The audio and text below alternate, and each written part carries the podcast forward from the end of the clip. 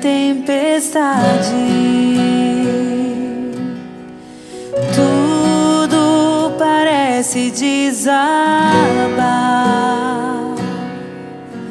As ondas são contrárias e tentam me afundar, mas eu sei que nunca vai me abandonar. Estás comigo. Em nome do Pai, do Filho e do Espírito Santo. Amém. Bom dia. Hoje é quinta-feira, dia 11 de março. A palavra é de Lucas no capítulo 11. Naquele tempo, Jesus estava expulsando um demônio que era mudo. Quando o demônio saiu, o mudo começou a falar e as multidões ficaram admiradas. Mas alguns disseram: É por Beuzebu, o príncipe dos demônios, que ele expulsa os demônios. Outros, para tentar Jesus, pediam-lhe um sinal do céu. Mas conhecendo seus pensamentos, Jesus disse-lhes: Todo reino dividido contra si mesmo será destruído, e cairá uma casa por cima da outra. Palavra da salvação. Glória a vós, Senhor. Quer me dominar.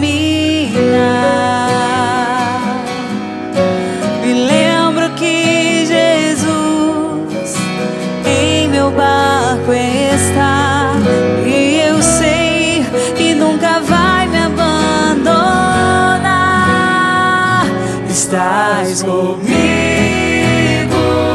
estás no barco, estende tua mão para me levantar.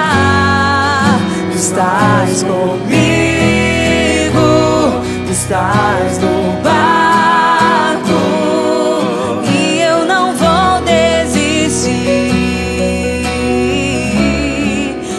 confio.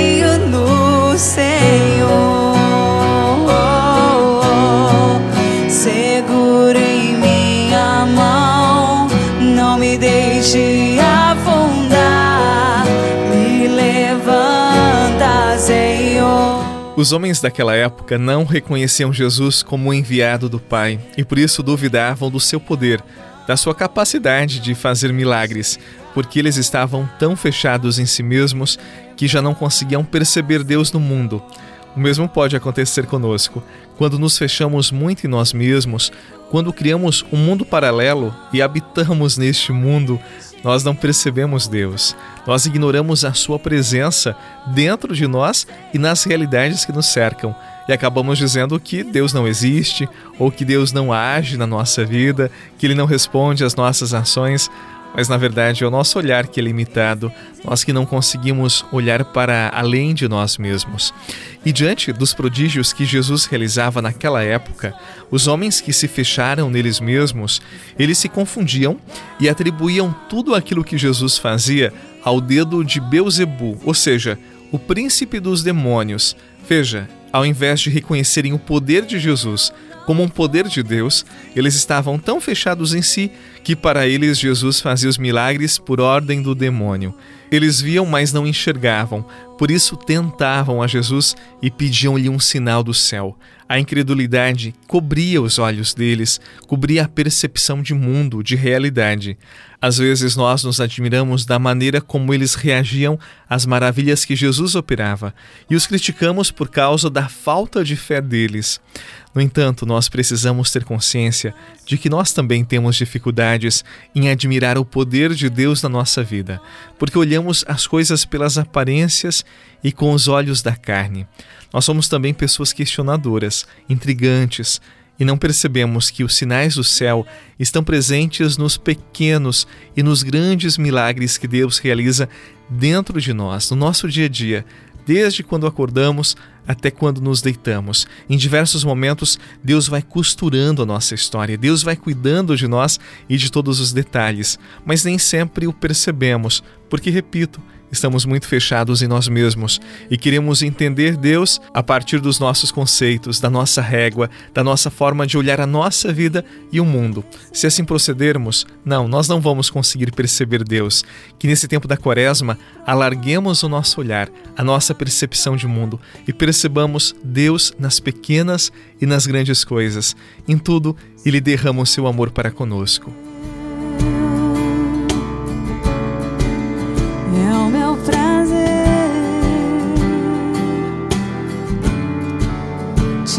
chegue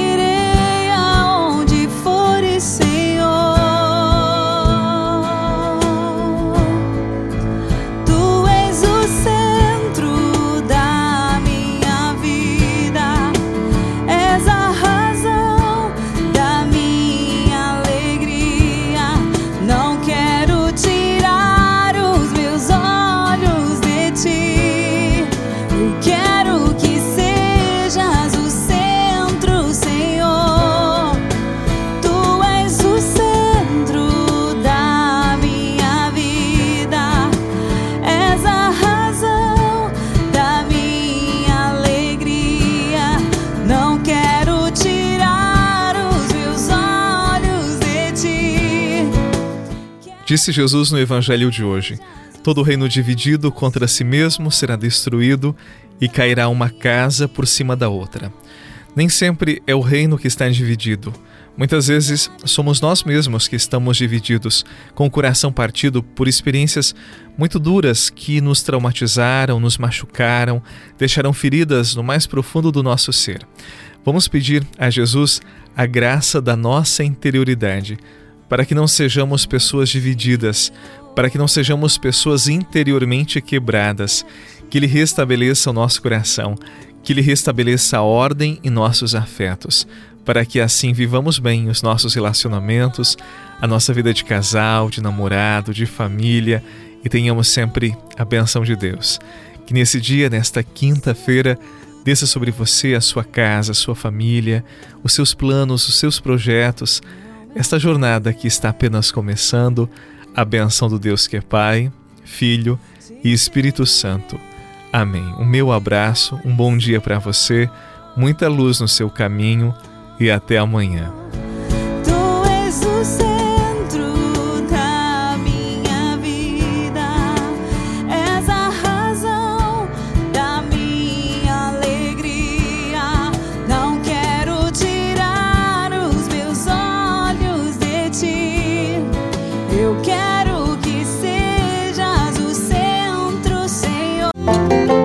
Você rezou com o Padre Eduardo Rocha, pároco da Catedral de Tubarão. Se você deseja receber a oração direto no seu celular, envie uma mensagem com a palavra oração para 48 99644 1433.